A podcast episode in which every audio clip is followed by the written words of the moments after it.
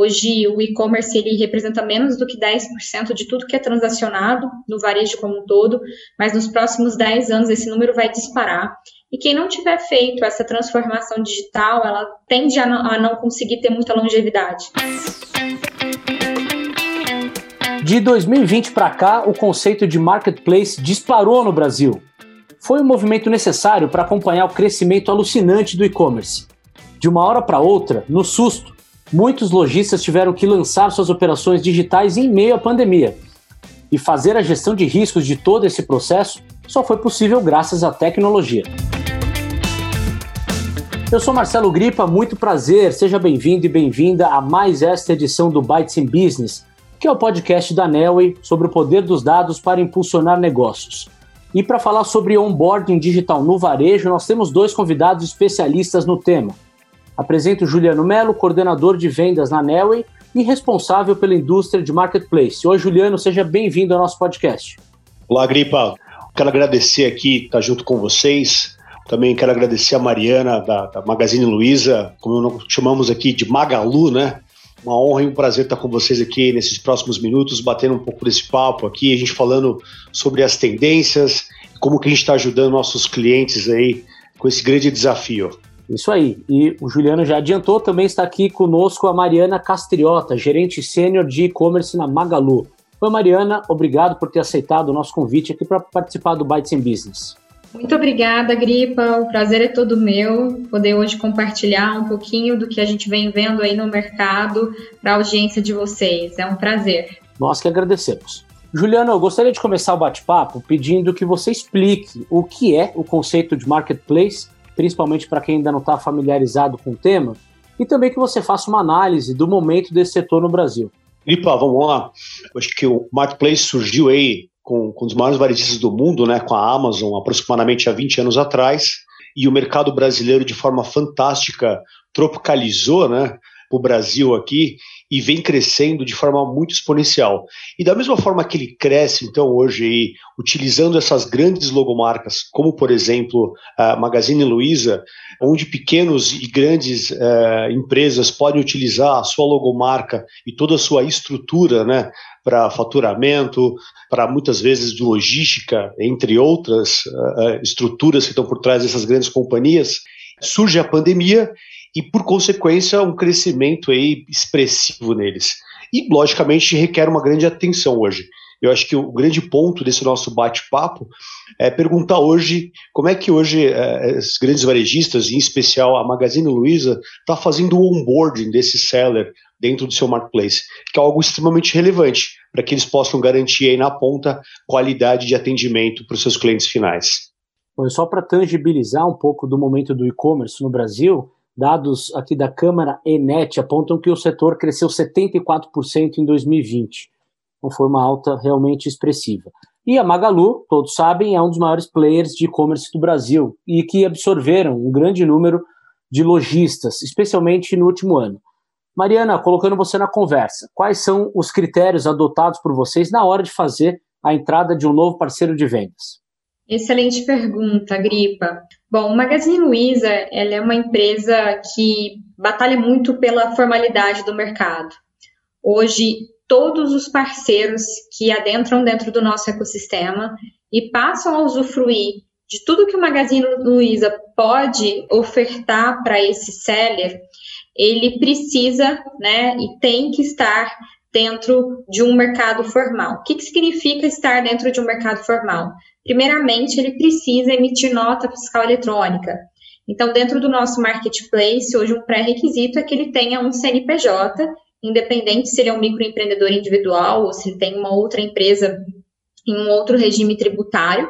Ele, além disso, precisa ter uma conta corrente no CNPJ, porque aqui nós temos um cuidado muito grande no repasse do dinheiro para garantir que está sendo no destino correto, evitando assim, por exemplo, lavagem de dinheiro. Nós pedimos que esse lojista ele seja aderente aos nossos inegociáveis. O que, que são os nossos inegociáveis, Gripa? É exatamente por a gente batalhar né, para um mercado cada vez mais correto, um mercado cada vez mais sensato, a gente tem aqui uma série de regras que os nossos sellers precisam aderir para estar aqui com a gente.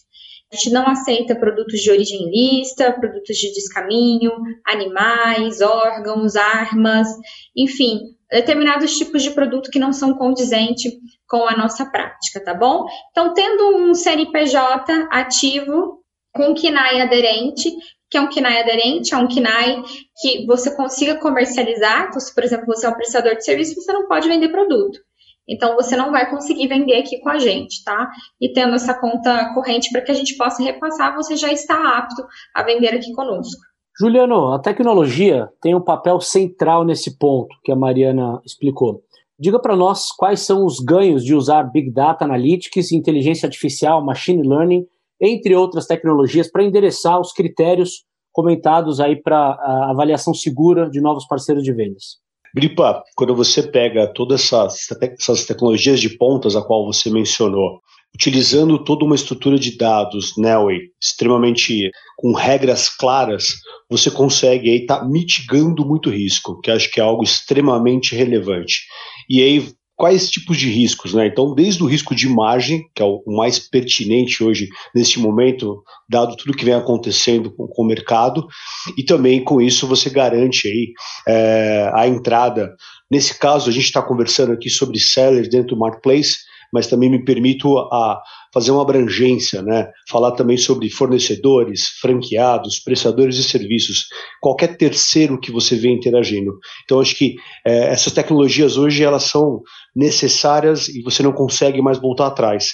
E sim, você tem que cada vez mais absorvê-las e colocar de forma fluida dentro dos seus processos aí para que você consiga, dessa forma, suportar o crescimento, entregando qualidade, o enfatizo sempre para o cliente na ponta, que é o mais relevante. É, o Juliano já abriu aí o escopo da gestão de riscos de forma ampla nas empresas. Então, Mariana, gostaria de saber qual é a estratégia da Magalu para acompanhar os parceiros de vendas e evitar problemas após a entrada deles na plataforma. Excelente, Gripa. Primeiro, assim, é, nós temos alguns mecanismos né, de evitar fraude, de evitar determinados problemas que possam comprometer o nosso consumidor final. Como o Juliano falou, ele é o nosso principal sponsor, né, a pessoa mais importante para nós hoje, quem faz a roda girar. E o que, que a gente faz para a gente garantir? Primeiro, nós temos aqui um que a gente chama de validador de nota fiscal. Então, 100% das notas fiscais que são emitidas por esse parceiro para o nosso consumidor final, ele é validada dentro da Secretaria da Fazenda, a gente tem um sistema próprio para isso. Hoje o Magazine é o único do mercado que faz. E a gente também tem uma equipe de monitoria de risco para verificar se tem algum tipo de produto, alguma coisa que está vendendo fora do, do convencional, né? Então, produto que está com preço que, enfim, normalmente não é comercializado. Então, a gente fica o dia todo tentando identificar, aí através de tecnologia, potenciais problemas. Além disso, como é, o marketplace, você tem ali uma soma muito grande de produtos que vem de outros parceiros, hoje a gente conta com um, um robozinho que fica passando pelo nosso catálogo para verificar se não tem nenhum produto proibido, se não tem nenhum produto que não pode ser comercializado. E a gente também tem uma, um canal de denúncias que os próprios usuários do Magazine Luiza, os próprios e-consumers, caso verifiquem um produto que seja estranho, eles podem denunciar, tá? Somado a, a, tudo isso que a gente falou, temos aqui também uma equipe de pessoas especialistas dentro da nossa área de risco, reputação e compliance, para atuar muito próximo a esses parceiros, garantindo né, todo o processo de ponta a ponta, e para isso a gente criou um score, que nada mais é do que um, canal de, de reputação, então todos os nossos sellers eles têm uma nota, em que a gente consegue somar ali desde a parte que eles são avaliados pelo cliente final, né, o, o índice de postagem, o índice de atendimento dele, para garantir a qualidade de ponta a ponta, preservando o nosso bem maior, que é o nosso consumidor. Muito bom, e todo cuidado é pouco. Olha só, a pesquisa da Clear Sale, divulgada pelo site Consumidor Moderno, aponta alta de 53% nas tentativas de fraudes no e-commerce em 2020. Então, é realmente um, um, assunto sério que precisa ser endereçado a todo momento. Juliano, seguindo com você, quais são os principais riscos que ameaçam uma varejista quando esse trabalho de monitoramento não é feito da forma mais adequada possível? Ipa, tem um leque bem grande aqui, eu vou tentar enfatizar o que mais acredito que preocupe é, o onboarding dos sellers para esses grandes varejistas.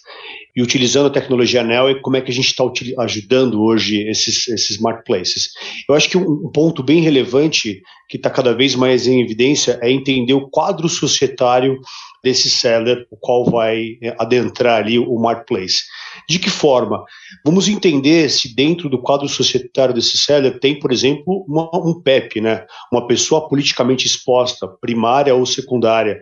Acho que isso pode acabar eh, evitando ali, como a Mariana falou, por exemplo, lavagem de dinheiro envolvido com o governo. Isso é algo bem estratégico.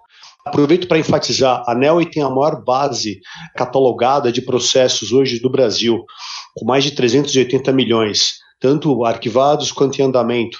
Isso quer dizer que, se um sócio hoje já fez parte de uma formação de quadrilha, é interessante você entender quem é esse sócio. Um outro dado também bem relevante: será que esse sócio está vivo ou está morto? Já teve óbito? Será que ele está com mandato de prisão em aberto? Então, assim, é um consolidado de muitas informações a quais você precisa colocar dentro de um motor de decisão, o qual você vai aprovar, reprovar ou muitas vezes fazer uma análise de mesa ali, quem sabe reprová-lo ou aprová-lo por exceção. Mas é algo bem extenso para que a gente possa detalhar aqui e cada vez mais, sim, é, requer muita atenção hoje desse seller e principalmente dessa grande logomarca que está recebendo aí esse novo parceiro ao seu, seu site, ao seu negócio. Bom, a gente sabe que a Magalu tem uma operação sólida de e-commerce, mas, como qualquer empresa, ela não está imune às dificuldades do dia a dia. Então, Mariana, eu gostaria que você nos contasse, por favor, quais são os principais desafios atuais que você enxerga relacionados ao marketplace. Bom, Gripa, acho que os desafios são inúmeros, mas acho que o principal para nós hoje é o projeto que a gente tem aí, que, enfim, está dentro do nosso propósito, de digitalização do varejo físico. É, hoje no Brasil a gente tem mais de 5 milhões e meio de pequenas e médias empresas e menos de 200 mil delas estão online. Nós assumimos, a partir do ano passado, o propósito de ajudar essas pequenas e médias empresas a se adentrarem nesse mundo, que a gente sabe que o futuro ele é digital. Hoje, o e-commerce ele representa menos do que 10% de tudo que é transacionado no varejo como um todo, mas nos próximos 10 anos esse número vai disparar. E quem não tiver feito essa transformação digital, ela tende a não, a não conseguir ter muita longevidade. E como nós começamos, né, assim, como uma empresa analógica física, que nos últimos 10 anos nos tornamos omnicanal, digital e nos beneficiamos disso, a gente colocou como uma missão nossa para esses próximos 10 anos ajudar essas empresas também a adentrarem nesse novo mundo. E qual que é o ponto, né? No Brasil, a gente tem muitas particularidades dentro do mecanismo do dia a dia desse pequeno varejista. Muitos não têm um sistema de estoque, muitos desconhecem, por exemplo, é, práticas que são importantes no dia a dia. Para você ter uma ideia, a quantidade de estabelecimentos que ainda não trabalham com maquininha de cartão de crédito ainda é muito grande. Ou que trabalham com crediário, né, anotam as coisas na ficha, ou mesmo, é, que para mim assim é, é super relevante, não fazem nem contagem do estoque, nunca fizeram um inventário. Quando você pega esse lojista que está 20, 30, 40 anos trabalhando de uma determinada forma e você leva ele para o mundo online, normalmente existe um choque muito grande de realidade. Então você precisa ensiná-lo a tratar diferente o consumidor, que é o consumidor online, com suas novas necessidades, com seus novos é, desafios, você precisa ensinar para ele, por exemplo, como precificar, como fazer um, um, conteúdo bacana, né? Então, são técnicas de SEO que ele nunca tinha ouvido falar. Então, por exemplo, como escrever um título adequado. Eu ainda comento muito que é comum é, a gente receber, por exemplo, alguém que vai vender uma camiseta, por exemplo, dos Vingadores, tamanho é, preta, tamanho P, a pessoa escreve somente assim, camiseta. Então, traduzir o mundo físico para o mundo online normalmente é um desafio, para esse mundo né, novo de, de pessoas que estão se conectando com a gente e colocá-los dentro do nosso nível de qualidade de atendimento também passa a ser aí a nossa grande dificuldade que a gente vem trabalhando, principalmente agora com a aquisição da Com School que a gente fez, exatamente para começar esse trabalho educacional junto aos nossos parceiros. Bom, a Mariana falou aí do futuro, que é digital, e a Magalu é prova viva disso, né? Porque recentemente a empresa anunciou que pela primeira vez as vendas online corresponderam 70% do total de vendas, o que é um marco realmente expressivo. E nós estamos agora nos aproximando do final do bate-papo. Eu gostaria de pedir dicas de boas práticas de onboarding digital para vocês dois, além do que já foi falado, ou se vocês quiserem fazer um breve resumo. A gente sabe que cada empresa tem a sua estratégia, mas seria interessante dar um norte para as varejistas que ainda não conseguiram se organizar nesse sentido. Qual é o caminho sugerido? Começando por você, Juliano. Eu acredito, Gripa, na automatização. Quanto mais você tiver um processo humano, você está mais aí sujeito a, a erros, né? Como todos nós podemos cometer. E quanto mais tiver automatizado esse processo, você vai, vai mitigar aí qualquer tipo de, de eventuais problemas. Então, a, a, minha dica e a minha sugestão, minha sugestão é como que a gente ajuda hoje cada vez mais a automatizar os processos, por exemplo, utilizando aí APIs por trás da, da, dessas interfaces, onde pode facilitar com essas respostas em milissegundos. Então, eu acredito que o futuro aí, que a gente possa cada vez aumentar aí a nossa capacidade e a nossa de, de, capilaridade de tocar aí os mercados e crescer automatizando os processos aí com grandes parceiros de mercado, como por exemplo a Nelway. Mariana, para a gente encerrar, é, bom, sabemos que esse processo todo passa pela transformação digital, algo que a Magalu domina e tem maturidade. Quais são as suas dicas, por favor? Primeiramente, na gripe, eu gosto muito de falar que é, a transformação ela tem que ser de ponta a ponta. Né? O que fez grande diferença aqui para o Magazine Luiza foi a gente entender, a gente fala assim que a gente demitiu o nosso ego, é, olhou para o futuro sem ter medo e colocou dentro do, do, do nosso processo de desejo para o futuro no cerne das pessoas, né? Teve que entrar no osso mesmo e a gente percebeu que nós tínhamos que trabalhar junto, toda a equipe da loja física, com a loja com, com ponto com, que a gente chama aqui internamente do Help the Team Win, vamos ajudar o time a ganhar. E esse processo, ele começou né, com uma abordagem muito mais ágil, a gente é uma empresa muito grande, com 50 mil colaboradores, mas a gente consegue criar rapidamente, testar mais rapidamente ainda e redirecionar para acerto ou o erro todos os dias. A gente fala que é, a mentalidade de startup que a gente acabou aderindo nos últimos é, anos, principalmente aí com a chegada do Luiza Labs, né, com todo o modelo novo de gestão que a gente criou, facilitou muito. Nós temos times hoje que nos auxiliam nisso, times de agilidade, e a gente está o tempo todo buscando melhorar as nossas práticas. A gente nunca acha que a gente está bom o suficiente. Então, trabalho de melhoria contínua e principalmente de humildade, aí, como eu falei anteriormente, para que a gente consiga sempre melhorar. E, né, o principal, um trabalho de escuta, né, de escuta e de entendimento do padrão futuro de consumo aí que a sociedade vai ter. Muito bem, aí está o enorme impacto que a tecnologia tem no onboarding digital rápido, seguro e eficiente para o crescimento sustentável do marketplace. Agradeço ao Juliano Melo, coordenador de vendas na Nelway e responsável pela indústria de marketplace, e também a Mariana Castriota, gerente sênior de e-commerce na Magalu, pelo bate-papo de alto nível. Obrigado também a você que nos acompanhou até aqui e um convite especial. Acesse o blog da Nelway e confira outras edições do Bytes in Business sempre sobre dados e tecnologia para impulsionar negócios. Os podcasts, você sabe, também podem ser conferidos na sua plataforma de áudio preferida. Muito obrigado pela companhia e até mais.